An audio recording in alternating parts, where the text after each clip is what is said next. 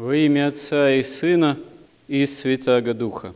Всякое явление истинной святости есть явление свыше, есть особый промысел Божий, есть явление Бога человеческой жизни Церкви, спасаемой во Христе. Можно сказать, что истинного святого окончательно до конца может понять только святой же человек. Мы же чаще всего можем только благоговеть пред явлением той или иной святости. Бывают святые безвестные, о которых Господь не благоволил открыть их славу человеком. Но бывают святые, образ которых, личность которых, значение которых велико для истории отдельного народа, церкви, той или иной поместной, а то и всего мира. И в истории русской церкви, в истории России, может быть, самые значимые святые – это два преподобных. Преподобный Сергий и преподобный Серафим.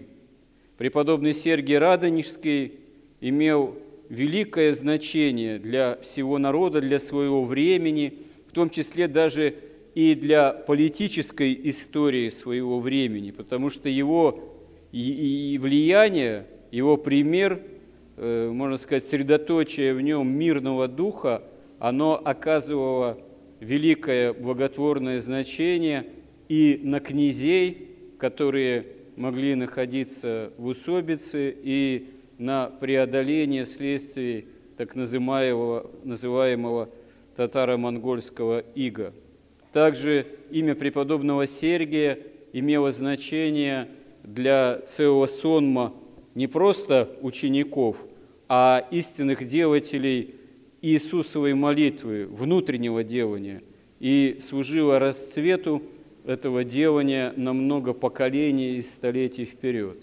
А преподобный Серафим Саровский – это явление удивительной святости. Святости именно что таинственной, или, можно сказать, святости таинственной, аки один из древних святых отцов в тот момент, когда развращение русского общества в России, особенно начиная с аристократии, оно уже достигло достаточно серьезных глубинных пределах, и хотя до революции еще оставались вроде как десятилетия и десятилетия, но эта революция уже возревала, и недаром, преподобный Серафим с такой силой пророчествовал о трагических судьбах царского дома.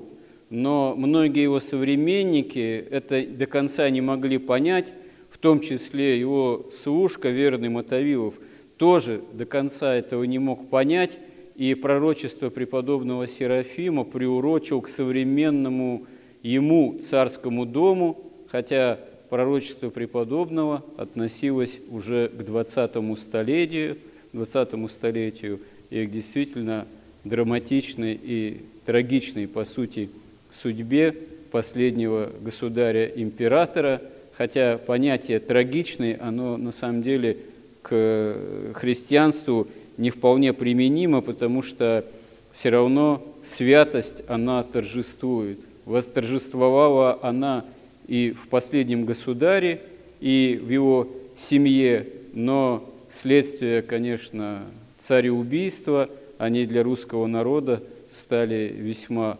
драматичными, и здесь можно даже сказать, что и по-своему трагичными.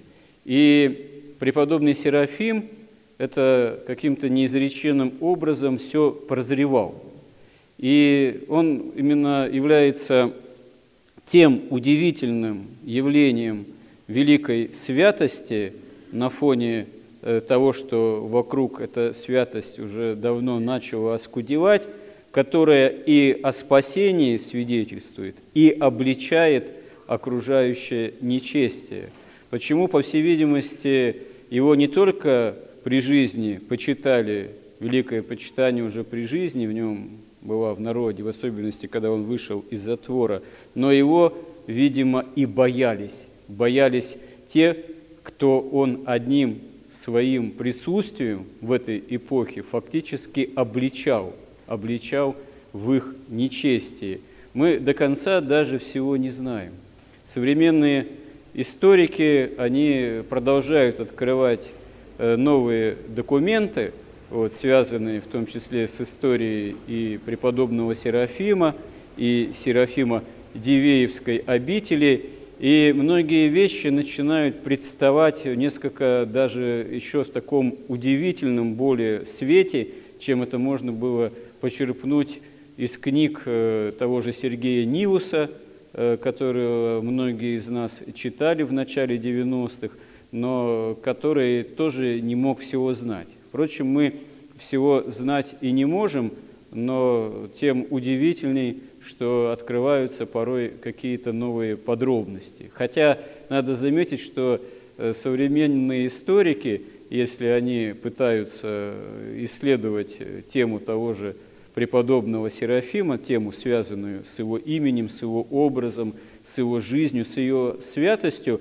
они в каком-то смысле рискуют зайти в тупик, если начинают это исследовать чисто таким рациональным образом – именно потому что истинным образом понять, а то и описать святость можно только, если ты сам святой. Если ты действительно богослов, значит, ты должен чисто молиться. Если ты чисто молишься, значит, ты богослов. А если у тебя диплом об окончании э, академии там, духовной, это еще не значит, что ты на самом деле богослов. Ты просто имеешь диплом об образовании. А вот попробуй на самом деле чисто молиться – и в наше время тоже есть разные примеры. Ну, к примеру, недавно вышла в серии «Жизел» книга, посвященная биографии преподобного Серафима Саровского. В ней много есть любопытного.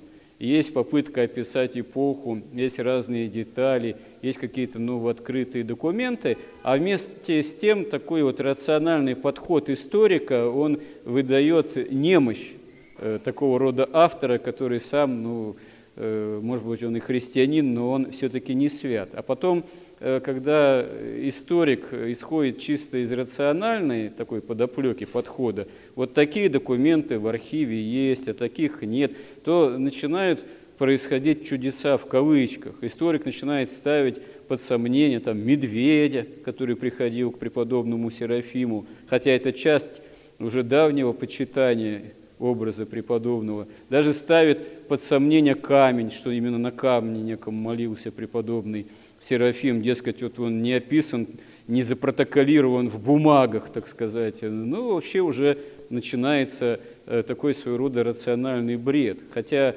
э, известно, что с самим камнем, я сам был свидетелем в свое время, лет 30 назад, чудес э, явных, связанных с осколочком камня – на котором молился преподобный Серафим Саровским, этими кусочками камня даже иногда благословляли в Дивеево, там, вот, э, совершенно реальные были чудеса даже с этими маленькими частицами связанными, а тут открываешь книгу в серии Жизел, а там тебе пишут, что, скорее всего, камень – это Э, такое сказочное преувеличение в народном почитании, ну и так далее и тому подобное. То есть на самом деле чисто рациональный взгляд историка на э, личность, исполненную святости, он э, погрешителен может быть, он оказывается немощным, он не может быть объективным, потому что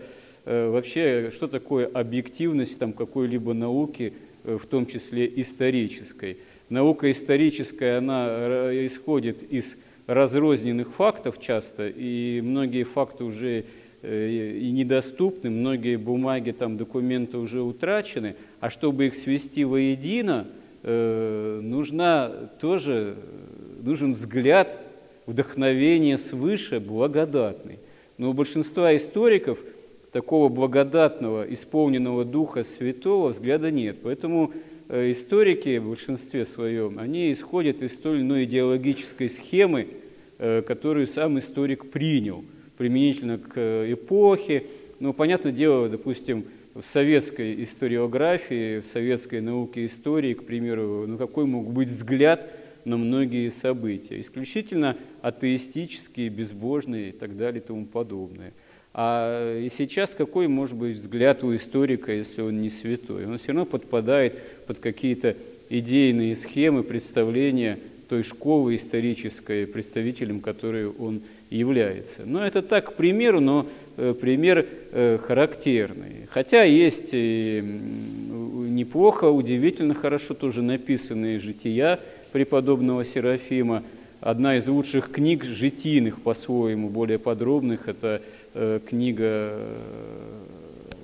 святителя, ну, епископа, архиепископа, митрополита Вениамина Фетченкова «Всемирный светильник» э, называется, такое уже в 20 веке составленное э, жизнеописание жития преподобного Серафима, э, которое действительно составлено подвижником, человеком святой жизни.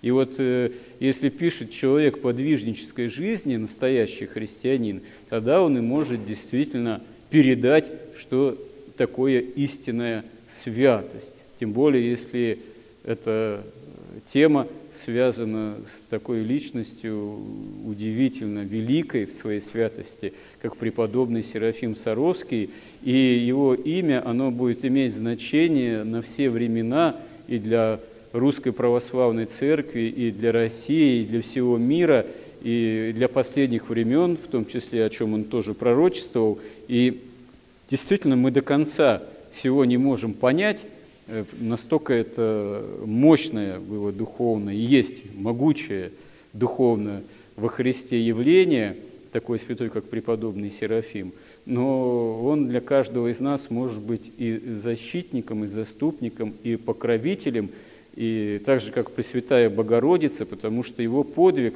его имя, его образ очень во многом связан и с образом Пресвятой Богородицы, ее покровом, покровом Э, над Россией в том числе. И мы являемся современниками, слава Богу, этого великого так сказать, явления, в том числе его мощей, его чудес, э, и его образ, он спасительный, должен для нас быть всегда близким, родным.